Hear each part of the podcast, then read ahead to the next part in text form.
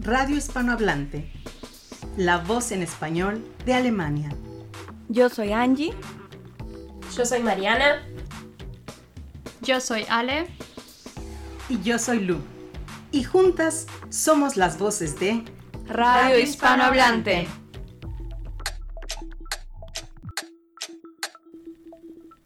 Pónganse cómodos, súbanle a la radio y quédense con nosotros los siguientes 60 minutos de una tarde más de jueves. Comenzamos.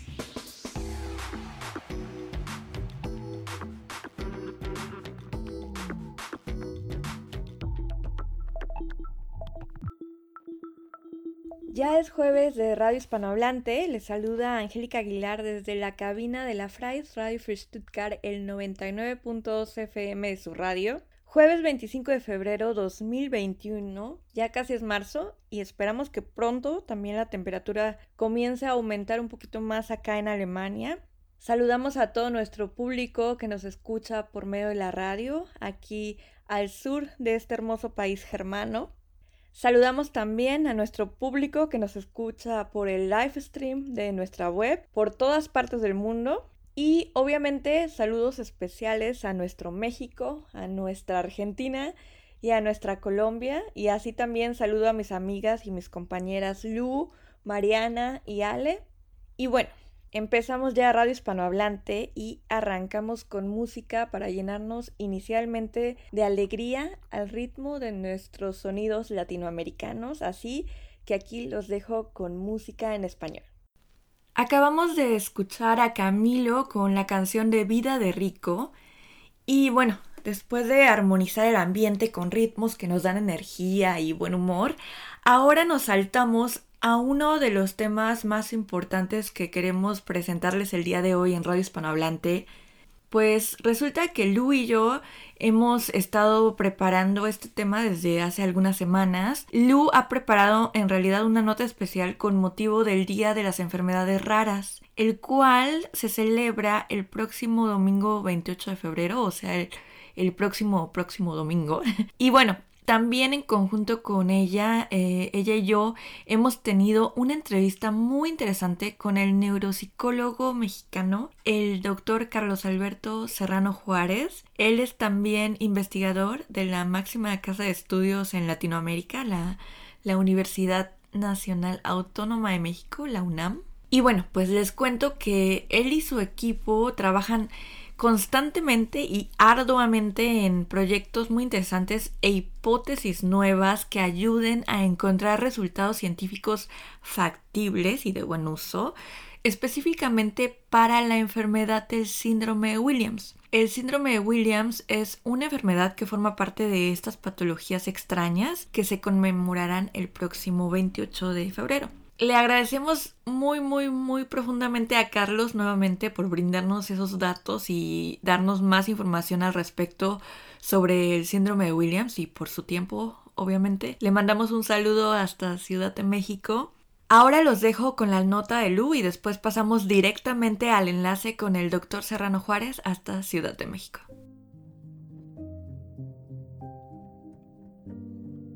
El Día Mundial de las Enfermedades Raras se celebra el último día del mes de febrero desde el año 2008. Su objetivo es crear conciencia y ayudar a todas las personas que padecen esta condición a recibir de forma oportuna el debido diagnóstico y tratamiento para que puedan tener una vida mejor.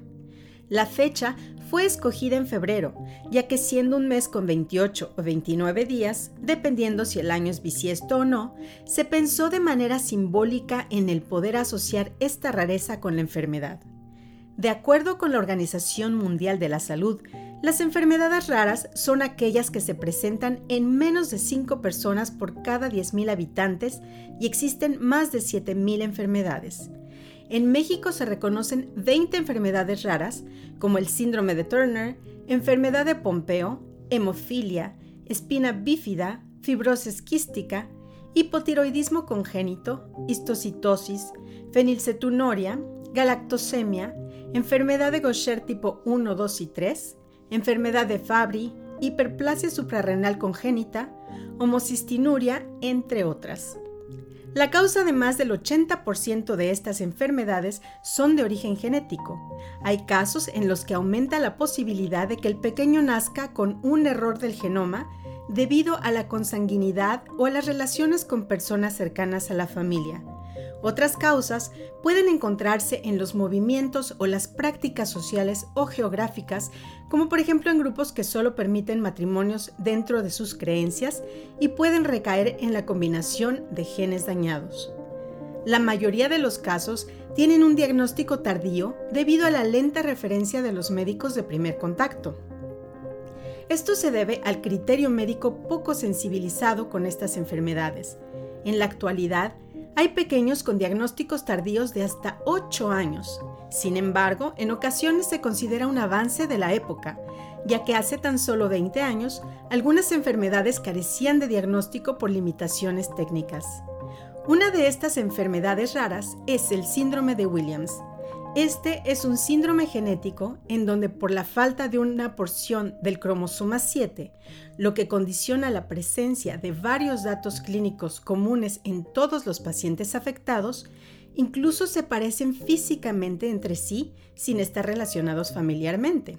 Hay talla baja, discapacidad intelectual de diferentes niveles, algunos menos afectados, su personalidad es singular, son muy sociables eso y sus caritas peculiares hacen que tengan un aspecto de duendes. Pueden presentar problemas cardíacos que llegan a requerir manejo quirúrgico y alteración en el metabolismo del calcio, lo que hace que la etapa neonatal sea complicada para ellos.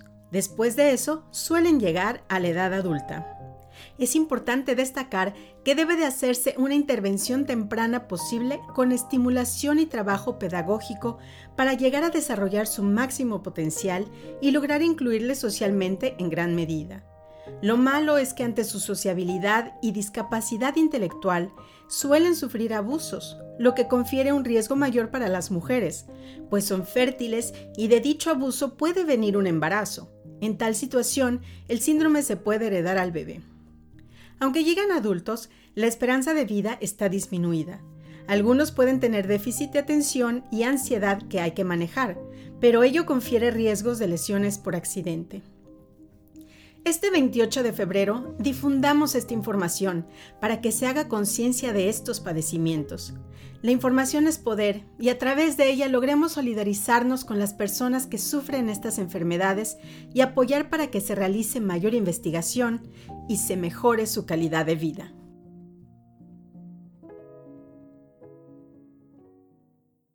Hoy en nuestro enlace vía Zoom Alemania-México contamos con la presencia del doctor en psicología Carlos Alberto Serrano Juárez, investigador del UNAM, la Universidad Nacional Autónoma de México, quien actualmente realiza investigaciones en psicología cognitiva, psicología clínica y neuropsicología.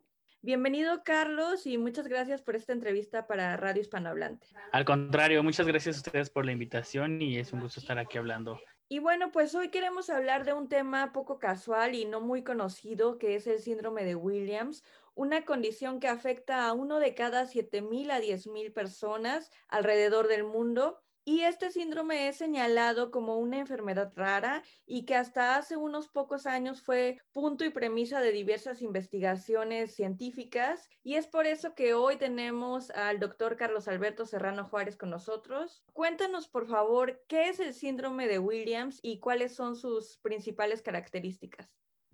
Este, gracias, Angie. Eh, como bien lo mencionas, el síndrome de Williams es un trastorno genético ocurre por la borradura de una cierta parte del cromosoma 7. Como ustedes saben, nosotros estamos compuestos por 23 cromosomas, eh, que a final de cuentas suelen ser 46 por papá y mamá. Tenemos 21 autosom 22 autosomas, perdón, y tenemos los cromosomas sexuales que son X y Y. Dentro de todos estos autosomas, en el número 7, en estos niños, estos pacientes suelen perder de 24 a 26 genes esto va a provocar diferentes manifestaciones clínicas. Las principales es una alteración cardíaca que se, llama estenosis valvular aórtica, que eh, uno de las que es ocasionado por la disminución de la elastina. La elastina es una proteína que está implicada en el tejido conductivo. Entonces, esto hace que presenten esta alteración cardíaca. Dentro de mi área también se ha encontrado que otra característica importante es que presentan un perfil, nosotros, le hemos llamado ahora un fenotipo neuropsicológico. ¿Qué es esto?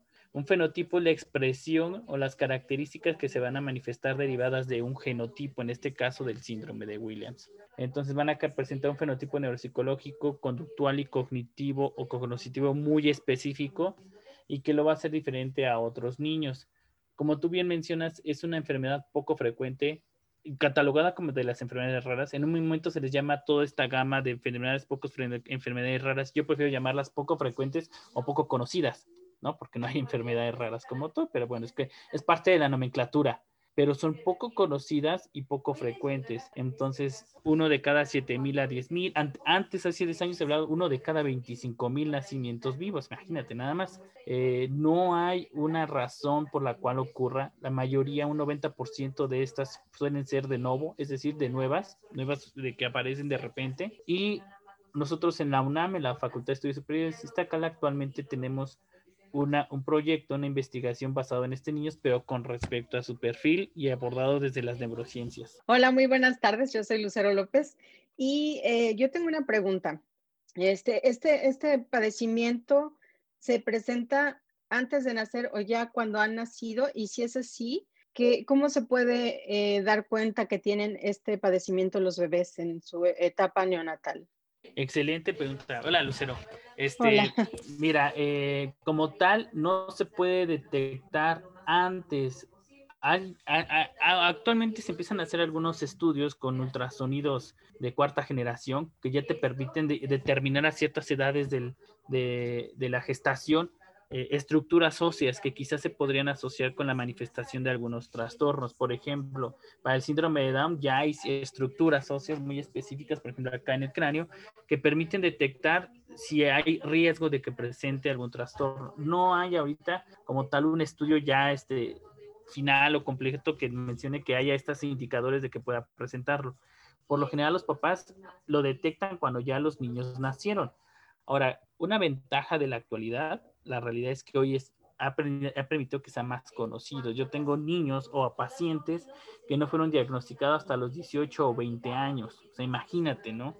Durante todo ese tiempo fue buscar aquí, allá, a dónde voy, porque un doctor me decía algo, el otro me decía otra cosa, y, y así hasta que hasta los 18 o 20 llegaron con un genetista que conocía, un doctor que conocía algo del síndrome y lo pudieron detectar. Entonces, desafortunadamente, eh, aún hay poco conocimiento y esto hace que los pacientes, de hecho se dice que la prevalencia no es que haya aumentado, sino como hay mayor conocimiento del síndrome, hay, un, hay, hay más diagnósticos, pero de, hecho se dice que la prevalencia como tal se ha mantenido, solamente que hay mayor conocimiento y esto permite que sea. Características específicas es la primera, la cardíaca, ¿no? Tienen que encontrar la, la cardíaca, pero también tienen ciertos rasgos faciales muy específicos, ¿no? Orejas alargadas, este, les llaman incluso como rasgos élficos, ¿no? Porque parecen duendecitos. Entonces se les suele llamar así. Son muy delgaditos, de baja estatura. Y bueno, una característica del fenotipo es que son muy sociables o que le llaman hipersociables. Entonces tienen como una dificultad para discriminar a quién le hablo y a quién no le hablo y le hablan a cualquier persona. Pero como tal no hay. Y la única manera de después el diagnóstico por lo general es clínico. ¿Qué voy con esto? El genetista tiene una lista de cuáles son los rasgos o características y depende de cuántos cumpla, si va cumpliendo, les da el diagnóstico. Pero para confirmarlo, la prueba que se utiliza es el FISH, ¿no? Que es una prueba en hibridación que permite detectar con unos reactivos si el niño presenta o no esta de lesión. Este únicamente detecta para un gen. Entonces, si no está este gen, que está justo en la mitad de donde ocurre la borradura, se confirma el diagnóstico. Desafortunadamente, aquí en México esas pruebas son muy caras, ¿no? Y el sistema de salud desafortunadamente no tiene los medios para costear estas pruebas. Muchos de los pacientes que tenemos no tienen este, tienen el, solamente el diagnóstico genético. Nosotros, la UNAM nos ha permitido a través de, de, de su programa PAPI dar este, algunos, este, eh, poder dar para implementar en nuestro estudio y confirmar el diagnóstico, esta otra prueba más que se llama microarreglos cromosómicos, que esta prueba nos permite no solamente detectar un gen, sino detectar todos los genes que los niños pudo haber perdido o preservado. Y entonces tenemos como un mapa de todo el genoma para saber, porque también va a variar, y nosotros lo que hemos encontrado es que va a variar la expresión fenotípica dependiendo de cuántos genes pierde el niño. O sea, si pierden menos, la expresión va a ser menos, eh, la expresión fenotípica. Si son más genes, va a haber más alteraciones o va a haber mayores gravedad en algunas alteraciones. Pero esas son como las dos pruebas genéticas con las que se puede confirmar el diagnóstico. Y bueno, si tienen este problema cardíaco siendo muy pequeñitos cuando nacen, ¿cuál es la expectativa de vida o tienen o, se puede corregir quirúrgicamente eh, cuando en, esa etapa de recién nacidos? Sí, fíjate que sí, Luz. Eh, de hecho, este, los tienen una alta expectativa de vida. La realidad una, una de ventaja o desventaja, si lo queremos ver, es que estos chiquitos tienen una alta y, y muchas veces sus manifestaciones cardíacas o sus manifestaciones no son tan graves, ¿no? Entonces se vuelven, aquí me quedan en el limbo porque pues, dice la salud, pues no voy a invertir en algo que no les va a pasar, pero tampoco voy a invertir si es algo grave, ¿sí me explico? Entonces quedan olvidados muchas veces, ¿no? ¿no? Entonces la salud dice, pues voy a invertir más bien en aquellas enfermedades que son más riesgosas, que sí hay un cuidado, etcétera, ¿no? Porque algo así está pasando y tampoco invierte en aquellas enfermedades que tienen baja expectativa de vida, ¿no? Eh, y el Williams no queda tampoco, pero sus manifestaciones no son graves, tiene una expectativa de 50, 60 años, incluso ya hoy en día se habla. Su mayor, sus mayores alteraciones que pueden tener en, este, en, este, en, este, en esta situación van, van siguiendo y si en dando caso detectan que la manifestación cardíaca se está agravando, entonces sí pueden presentar este, alguna, eh, se puede corregir mediante cirugía. Eh, bueno, sabemos que a este trastorno también se le llama el trastorno del oído privilegiado y queremos saber por qué se le nombra así y qué papel juega la musicalidad en las personas o en los niños con el síndrome de Williams. Este, sí, fíjate, eh, dentro de, toda esta eh, cuestión de genes, de genes que pierden, vamos a encontrar alteraciones o modificaciones estructurales en su cerebro, en la anatomía por lo general. Se ha encontrado, por ejemplo, un parietal de menor tamaño. La corteza parietal es la que tenemos aquí, en la, parte más superior de nuestro cerebro.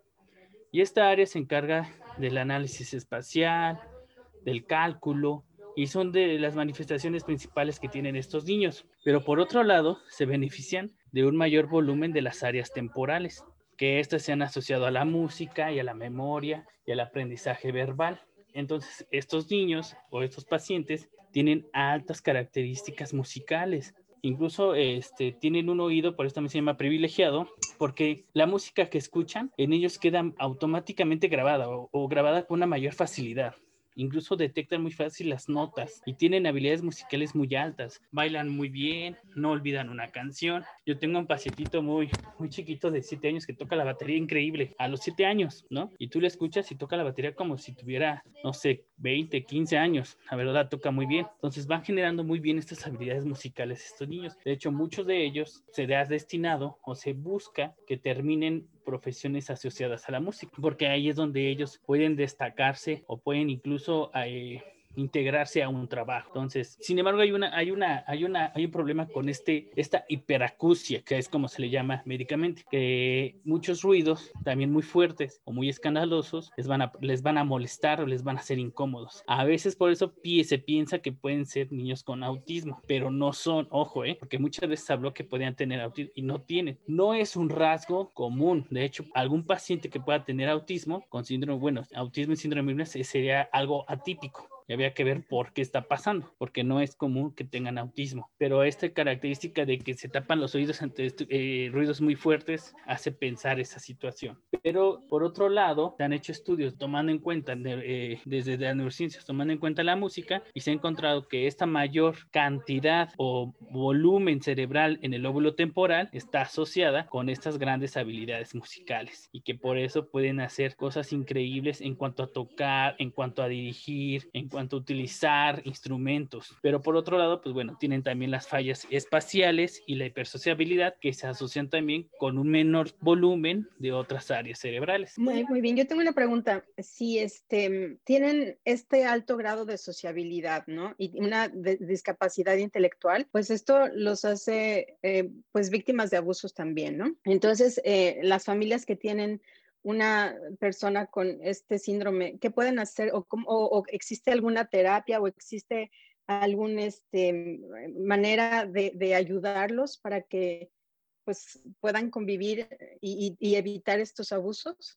Fíjate, este, qué buena, muy buena pregunta. De hecho, sí, ¿no? De hecho, antes se pensaba que era una, una fortaleza el que fueran sociables, ¿no? Porque a diferencia de la mejor otros trastornos como el síndrome de Down, que es menos sociable, más introvertido, que no hace amigos, pues este sí, ¿no? Estos chicos sí van y, y les hablan y hacen sus amistades, y, pero hoy en día nos damos cuenta que también es una, una, una situación peligro, porque no puedes ir hablándole a cualquier persona. Este, imagínate aquí, este, pues vas caminando y aquí en la ciudad, pues no puedes aquí en la Ciudad de México hablar a cualquier persona que veas, ¿no? Entonces, esa es una situación de riesgo y de peligro. Y es cierto, ellos por la discapacidad intelectual pues tampoco identifican ciertas situaciones sociales cuando, y por eso suelen ser muchas veces, pues sí, víctimas de abuso. Tienen una mejor, fíjate bien, ellos socializan más con los adultos o con niños más grandes. Vas a, vas a encontrar que la niña de, o el niño de síndrome de Williams que en primero de primaria, en primer grado, se lleva muy bien con todos los de quinto y los de sexto, pero con sus pares, ¿no? Con sus personas, los niños de su misma tienen muchas dificultades debido a esta situación. Yo estoy, yo eh, actualmente estamos tratando o creemos eh, en la clínica en la que trabajo un programa que más que eh, es un programa que está basado en entrenamiento en asertividad y habilidades sociales, pero que aparte te permite a ti desarrollar técnicas de autoprotección ante el abuso. Apenas lo piloteamos en preescolares eh, sin ninguna alteración y tuvimos resultados muy positivos, ¿no? De que ya este, eh, los niños cuando ven una situación de peligro ponen así, dicen alto, no te detente, no te me acerques y grita, ¿no? Como darle estas, estas herramientas de autoprotección ante diferentes situaciones, pero también se le dan algunas cuestiones de asertividad de entrenamiento social, entonces, hay que enseñarle a estos niños, y está basado en, diferentes principios cognitivo-conductuales. Uno, entrenamiento de emociones, que el niño sepa qué es una emoción, para qué sirve una emoción, cómo identificar en el otro cuando está triste, está enojado, está feliz, está alegre, y cómo identificar en mí cuando me siento así también, para que, porque creemos que ante estas situaciones el buen control emocional te permite dar directrices o actuar de la mejor manera. Recordemos que cuando estamos en una situación X, hay emociones y esas emociones nos hacen reaccionar en lo que en ese momento necesitamos para sobrevivir, porque esa es la función de, emoción, de la emoción en nuestro cerebro. Una situación de peligro se activa la amígdala, se activa el miedo y dice, pues córrele. Pero muchas veces ese miedo es tan fuerte que, te, que no, no actúas de la mejor manera, digamos. Entonces tratamos de darle este entrenamiento emocional a los niños. Después se les van enseñando a través del modelamiento, ¿no? Les enseñamos a sus, los ponemos a sus papás, a que vean a sus papás en una situación de peligro para que vean cómo ellos actúan. También dándole previo entrenamiento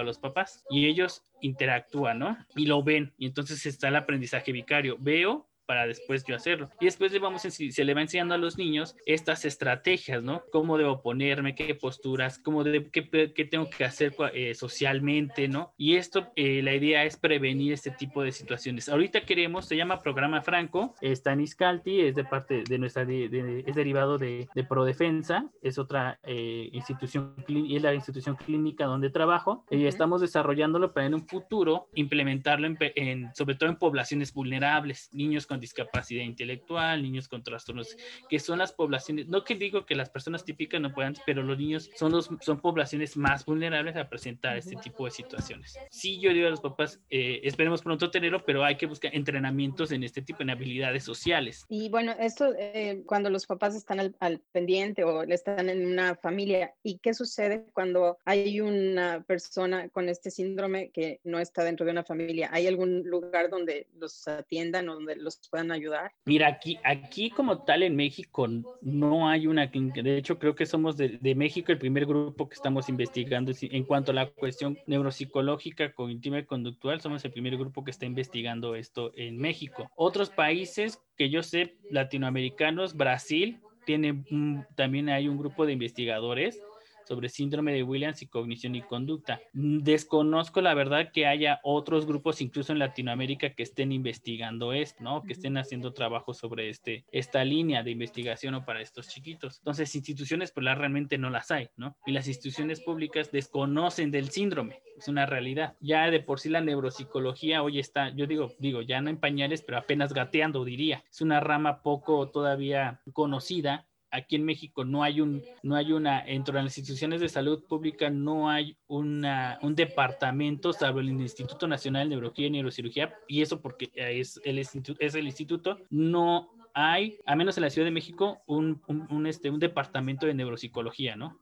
Para estos niños que tienen trastornos genéticos, que algo está en su cerebro y que obviamente va a tener problemas conductuales y cognitivos. Ni para ellos, ni para, digamos, ni neurocirugía y neurología, ¿no? Que es también donde trabajamos, ¿no? Después de que el paciente salió de una operación cerebral o que tuvo un daño cerebral, pues obviamente es muy probable que va a tener un daño cognitivo y conductual. Y ahí es donde deberíamos nosotros empezar a trabajar. Entonces, no hay una institución como tal. Este, sí está la Asociación Mexicana de Síndrome de Williams, que ahí pueden, de hecho, ahí nosotros tenemos mucho contacto con ellos porque trabajamos mutuamente en las cuestiones de investigación. Entonces, acercarse a la asociación o escribirnos a nosotros y tratamos de estar sacando proyectos nuevos de investigación donde lo único que los papás les pedimos es su, es su apoyo y ellos reciben incluso, dependiendo del proyecto, el tratamiento o una evaluación sin ningún costo. ¿Y hay otros países que estén más avanzados en este sentido? Sí, sí, sí, sí. Estados Unidos, ¿no? Para empezar, Estados Unidos, pues sí, es Ursula Bellucci, que fue la primera que, que describió el perfil conductual, pues sí tiene una, una, amplia gama de investigación en síndrome de Williams. Está la, la Asociación Española de Síndrome de Williams, también tiene más recursos y tiene más trabajo sobre cómo, cómo cómo derivar a clínicas en específico. Y sé, por ejemplo, que la, en Francia también hay una organización, una asociación de padres que incluso cada año saca un concurso donde financian investigaciones, lo cual me parece muy loable y muy bueno. ¿no? Es decir, los mismos padres de Williams consiguen los recursos y esos recursos los destinan a la investigación de síndrome de Williams. Y entonces lanzan un concurso internacional donde tú mandas tu propuesta y ellos te financian la mejor propuesta. Me parece algo muy loable. Oye, Carlos, y ya para cerrar, ¿hay algo más que crees que deberíamos de tener en cuenta con este tipo de pacientes o con este tipo de pequeños con síndrome de Williams? Pues mira, eh, estar abiertos, ¿no? Yo creo, y no solamente a los pacientes con síndrome de Williams, a todos los trastornos genéticos. Este, yo creo que para lograr la inclusión se tiene que educar no solamente a, las, a las poblaciones vulnerables, sino más a nosotros que no somos, somos las personas neurotípicas, como ya que solemos llamarles, ¿no? Si nosotros conocemos de los demás, creo que no nos va a ser raro ni extraño que llegue un niño que tiene características diferentes y es entonces cuando, cuando no viene la inclusión, ¿no? Y viene el abuso. Entonces, yo creo que lo importante es que nosotros, y, y esto es el síndrome de Williams, ¿eh? Está el síndrome de Turner, el síndrome de Prader-Willi, el Angelman, eh, los mucopolisacarados, es decir, una gran gama de trastornos de enfermedades genéticas que no son conocidas y que nosotros lo vemos raro y hacemos burlas, hacemos cosas sobre ellos, ¿no? Y, no, y desconocemos realmente. Yo tuve la fortuna de que cuando inicié mi maestría, la primera niña que me tocó fue una niña con síndrome de Williams. Y de ahí, de ahí, este, de ahí este, agarré y, he aprendido yo más de ellos y de las familias que seguramente ellos de mí.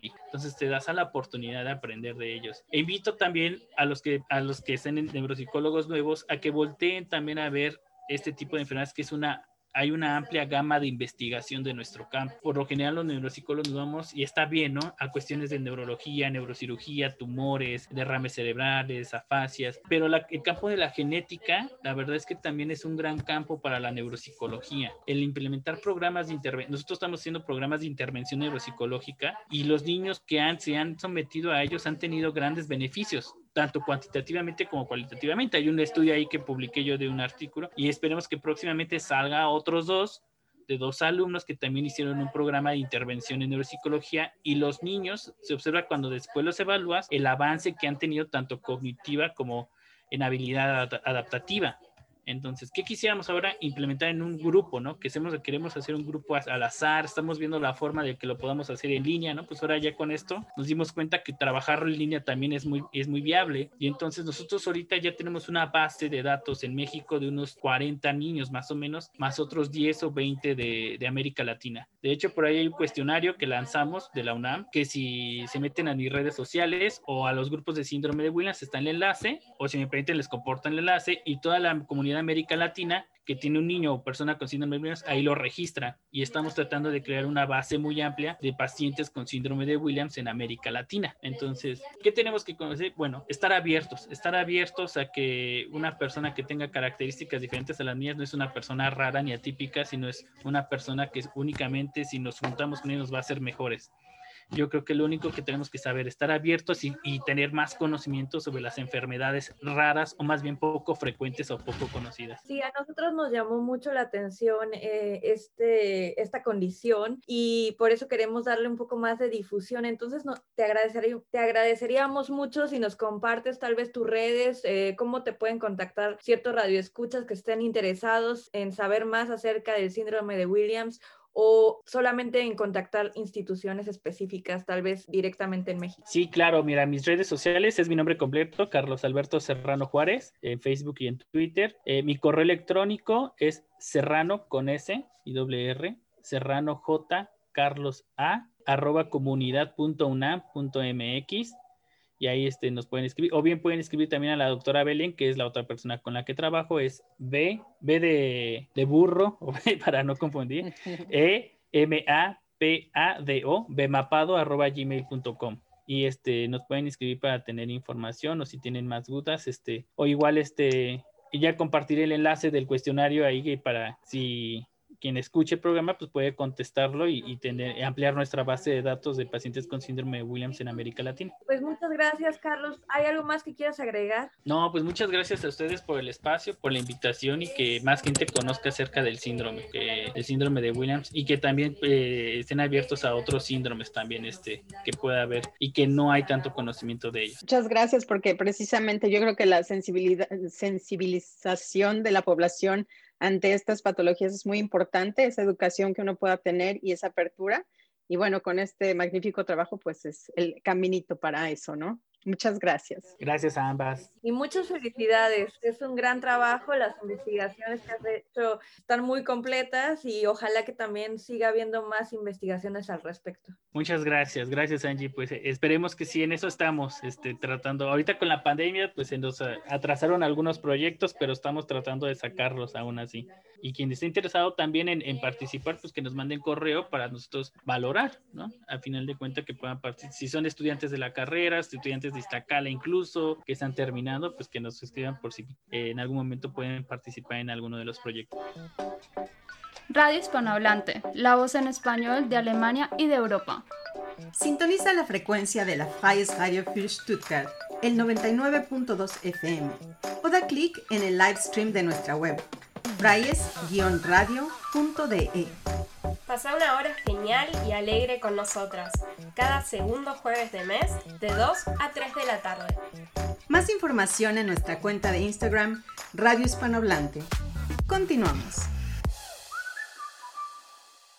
Siguiendo con la línea de buscar historias que inspiran, tuvimos la suerte de que una mujer inspiradora, valga la redundancia, nos haya contactado y nos haya abierto su corazón y su pasión por su trabajo. Ella es Gina María y vive en Constance desde hace ocho años y es una mujer emprendedora. Mariana y yo tuvimos el gozo de platicar con ella y llenarnos de su buena vibra y su buena energía, pero sobre todo de saber más acerca de su trabajo, un trabajo muy interesante.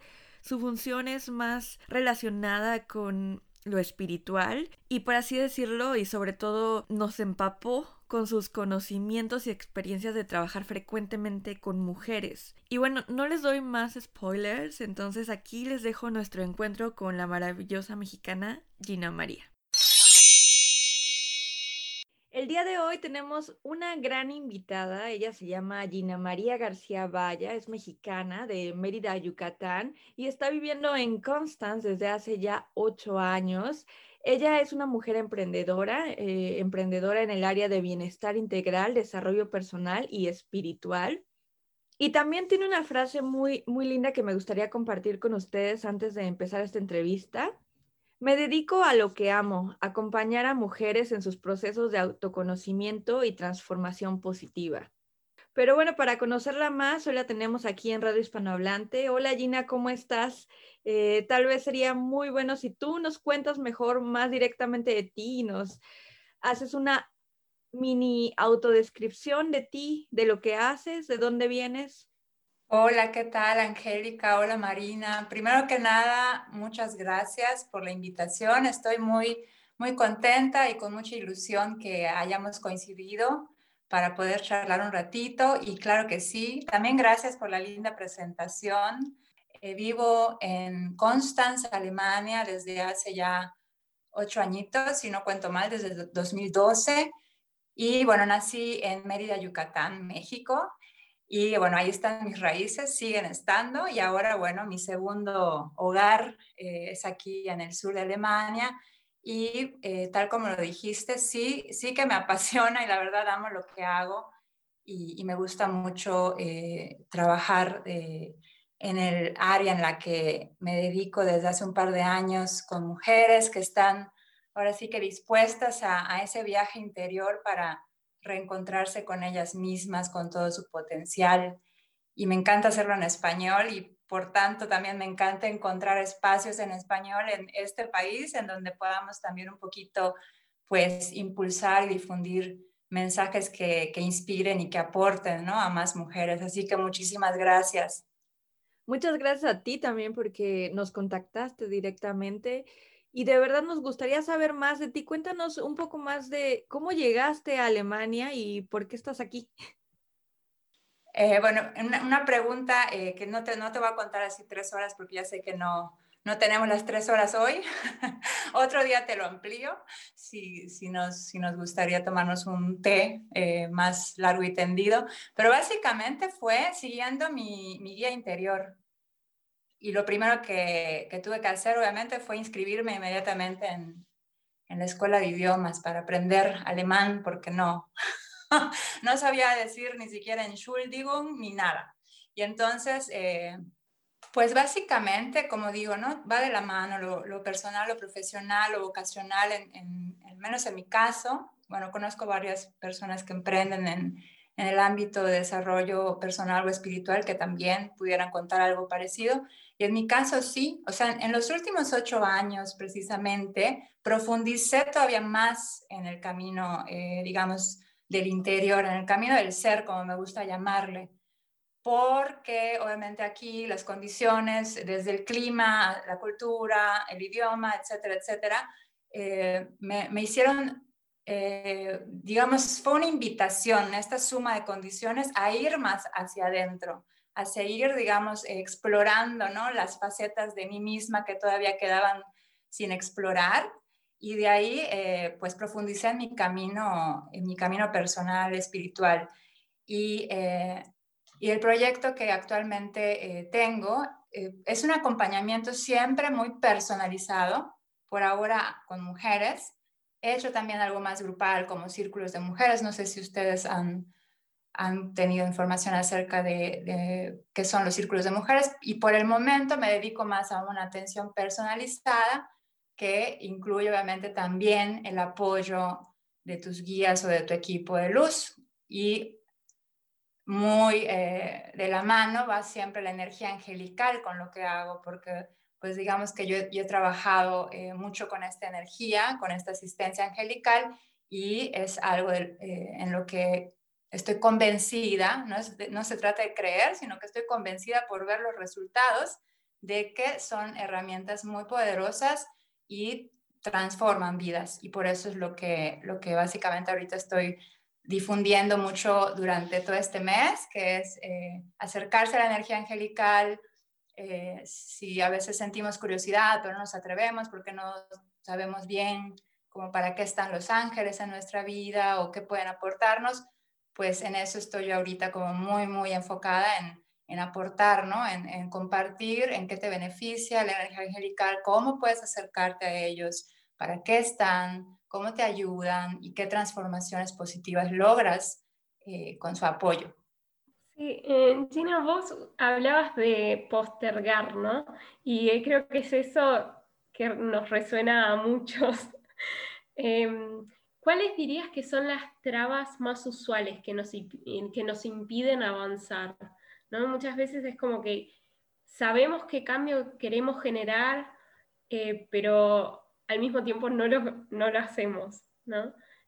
Qué bonita pregunta, Marina. Eh, te la puedo eh, responder abordando diferentes aspectos, pero te voy a responder lo más sencillo que yo pueda hoy, porque es una pregunta que, que, tiene tela, como dicen por ahí. En realidad, eh, las trabas son ilusorias, no es que existan realmente, creemos que tenemos las trabas. Ese es un, un, aspecto de la respuesta. El otro aspecto es, bueno, ¿cuáles son? ¿no? Aunque sean ilusorias, se, se, ven como muy reales, ¿no? Cuando, cuando estamos ahí medio en el, en el, en el proceso de desestancarnos o de, o de, querer avanzar y ver por dónde desbloquear, como a veces también nos gusta esa palabra. Realmente tiene que ver con, eh, hemos aprendido a desconfiar de nuestra guía interior, Hemos aprendido a confiar más en las voces del exterior, en lo que decían tus maestros de la escuela, tus padres, no porque hubieran tenido malas intenciones, solamente todo esto es parte de la socialización y hemos creado un sistema así, ¿no? donde la voz de los demás de repente suena como más importante que la propia interna. Y entonces esto a, cubrir una, una función, ha tenido una función la socialización y sin embargo tiene también una parte donde ya eh, por esta razón hemos llegado, hemos, eh, llegado a, a, un desequilibrio. Y entonces ahí empezamos a, olvidar, olvidar que realmente en, en, nuestro interior está toda la guía que necesitamos, están todas las respuestas, todas las soluciones, toda la paz y, y todo, todo lo que necesitemos en cualquier momento. Y entonces empezamos a, llenar nuestra lista del día con cosas que hacer, con socializar, con estar como viendo hacia afuera, ¿no? Porque es entretenido, porque, porque nos gusta y no es que esté mal, pero entonces el nivelar sería como que lo que seguiría para regresar a ese lugar en donde realmente estés en conexión plena con tu interior y desde ahí puedas avanzar en el área que, que desees, ¿no? en el área que desees. No sé si respondí un poquito lo que habías preguntado o me extendí demasiado. sí, sí, sí. Y, ¿Y cómo dirías para conectar con la intuición? ¿no? Porque es algo que creo que es tan difícil en saber distinguir em, cómo conectar con eso que uno nace con, ¿no? Sí, pues hay muchas formas, hay, hay muchas formas. La primera que, que te voy a contar es una que a mí me va mucho y que siento que cuando, al menos eh, las mujeres que he acompañado y lo que observo de los procesos de acompañamiento, a veces no es la más fácil, pero cuando logras comprender como el beneficio que trae, comprendes por qué te, por qué te, te doy como que primero ese impulso, y si no primero, de segundo, de tercero, pero siempre está. Pausar. Pausar darte, darte el tiempo y el espacio a ti misma o a ti mismo de estar contigo. Es algo que, que también, eh, pues por la etapa en la que vivimos, tecnológica y súper moderna y súper guay, pues está muy interesante todo lo de afuera. Y volvemos a lo mismo, ¿no? Ese nivelar, no, no irte al extremo de aislarte, porque no es lo que, lo, a lo que me refiero cuando digo darte el tiempo, pero sí nivelarlo encontrar siempre ese espacio. Y vos decidiste focalizarte en mujeres. Em, ¿Por qué esa decisión? Y quizás eh, contarnos un poco sobre los círculos de mujeres.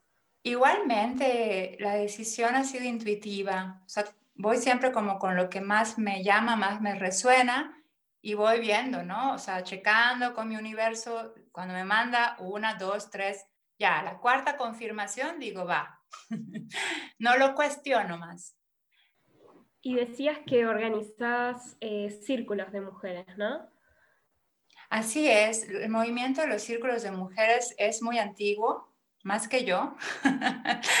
y bueno, estamos en una fase transitando eh, por todo el mundo, porque esto es un movimiento a nivel, diríamos, global. O sea, ha regresado este movimiento con fuerza desde hace ya años por la necesidad que ha habido ¿no? de las mujeres de crear un espacio en donde de verdad eh, nos escuchemos desde el no juicio, desde la libertad de ser lo que cada una trae, ¿no? De ser como es, de, realmente también la intención de crecer, la intención de, de, transformar lo que necesitas transformar, pero desde un respeto profundo de que eres maravillosa y eres perfecta así como eres ahora. Puedes expandirte siempre, pero, pero la perfección en tu ser está. Entonces es un espacio muy amoroso, muy eh, respetuoso, este espacio yo lo experimenté eh, primero como por ahí del 2015, también en círculos tanto en línea como presenciales, y me, me dio tanto que últimamente eh, decidí, a raíz del, del anterior confinamiento, eh, renovar, digamos, mi conexión con los círculos y mi disposición ¿no? a facilitar estos, estos espacios para más mujeres. Y lo, ¿Y en cada encuentro se trata un tema o es lo que surja? Eh, como... Varía, esto depende mucho de la facilitadora. No hay una estructura rígida y eso es lo más bonito porque también es, fluye mucho con la energía de las mujeres que lo conforman. En mi caso, vuelvo a mencionar la intuición y la, mi guía interna y también como yo voy sintiendo lo que van necesitando eh, las participantes, van fluyendo los temas. Obviamente yo siempre traigo ahí un elemento, pues, pues como de meditación, como, como de, mucho la activación desde adentro, ¿no? Desde el, el, parar, el pausar, el ir hacia adentro. En los viajes, eh, digamos, ¿no? De cada círculo, pues son por ahí. Pero cada facilitadora, dependiendo de sus dones y de su propia esencia, lo va llevando de diferentes formas. No siempre hay que cantar, pero por ejemplo a mí me encanta estar cantando. No siempre hay que recitar ninguna poesía, pero hay, hay mujeres que les gusta, son muy poéticas, son muy artísticas.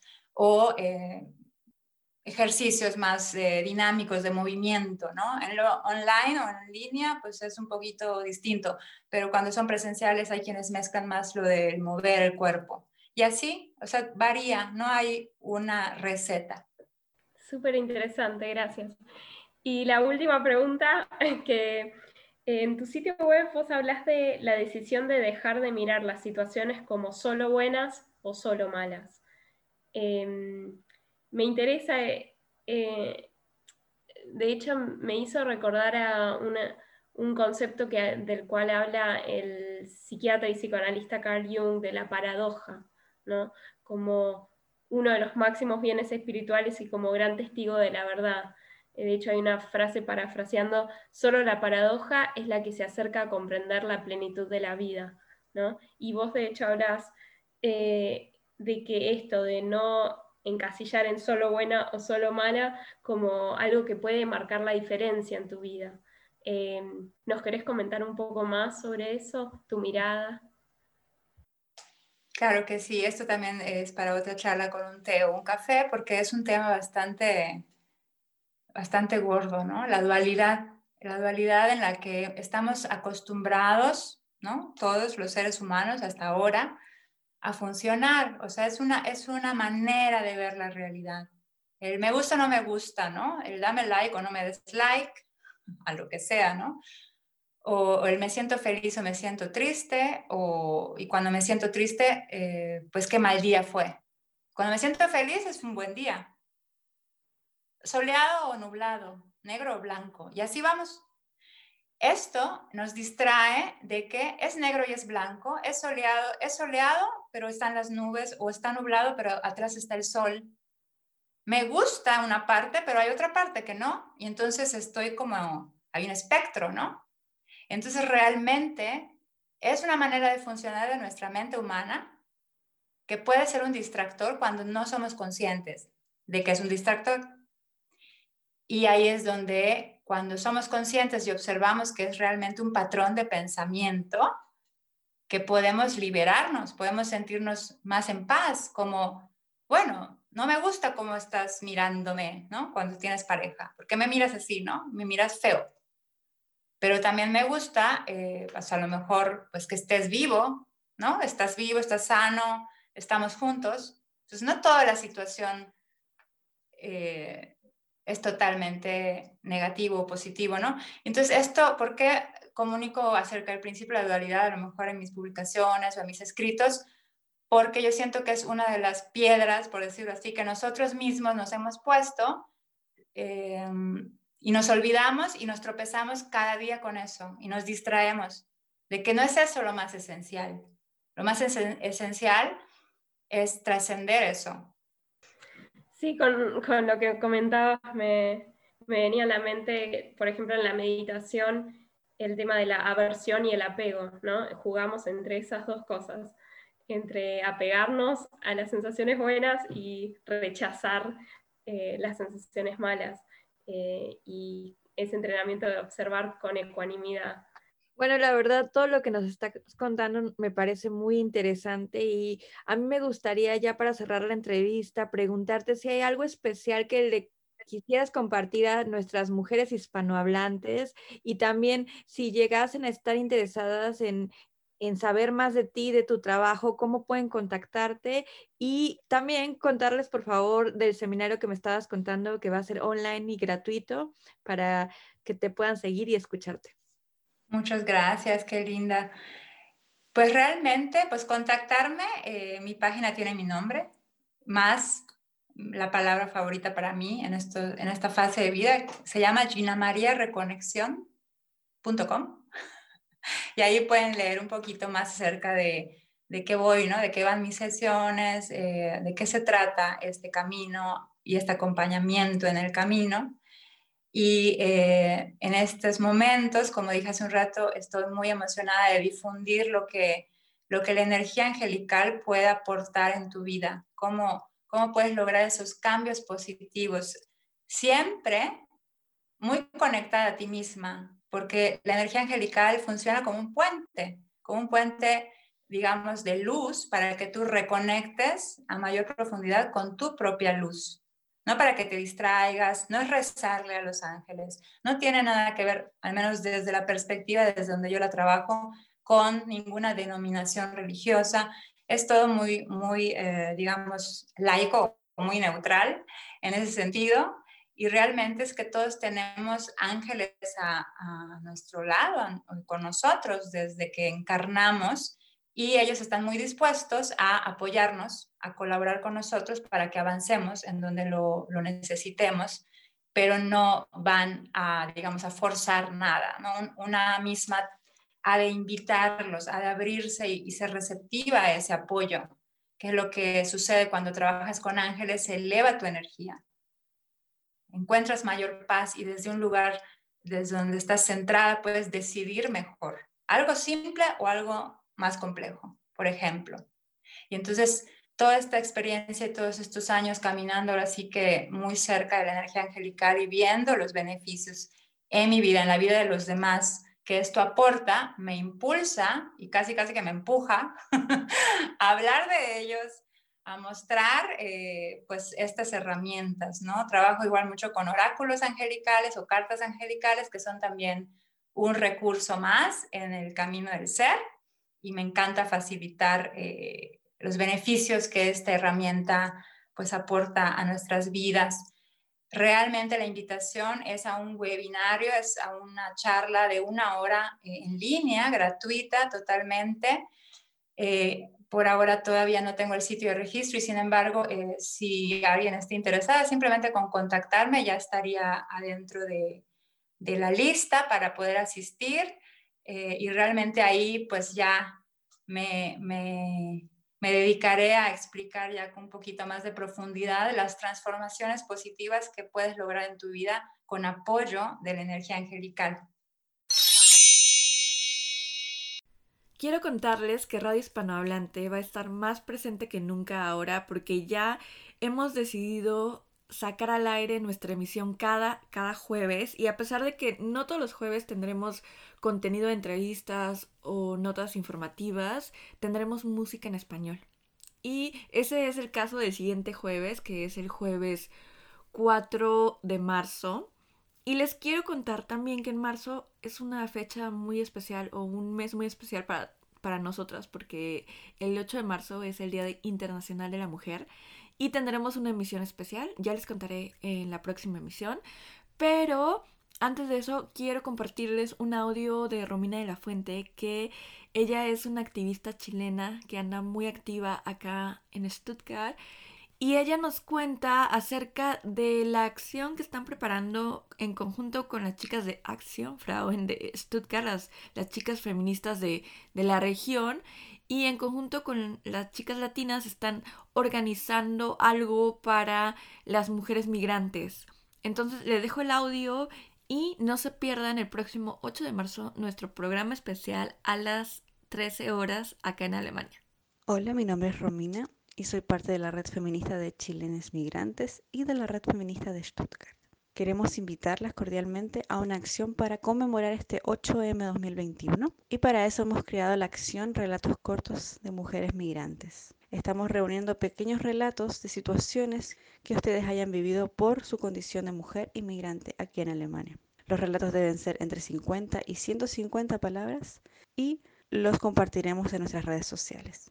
Si te interesa, por favor escríbenos a redfeministaclinter.gmail.com Repito, redfeministaclinter.gmail.com Tienes plazo hasta el 28 de febrero para enviarnos tu relato. Nos encantaría saber de ti. Regresamos a cabina de la Freisreich für Stuttgart y bueno, lamentablemente ya ha llegado el momento de despedirnos. Soy su amiga Angélica Aguilar y les agradezco el seguir sintonizándonos y seguir escuchando nuestro programa de radio en español y nuestros podcasts en Spotify o Anchor.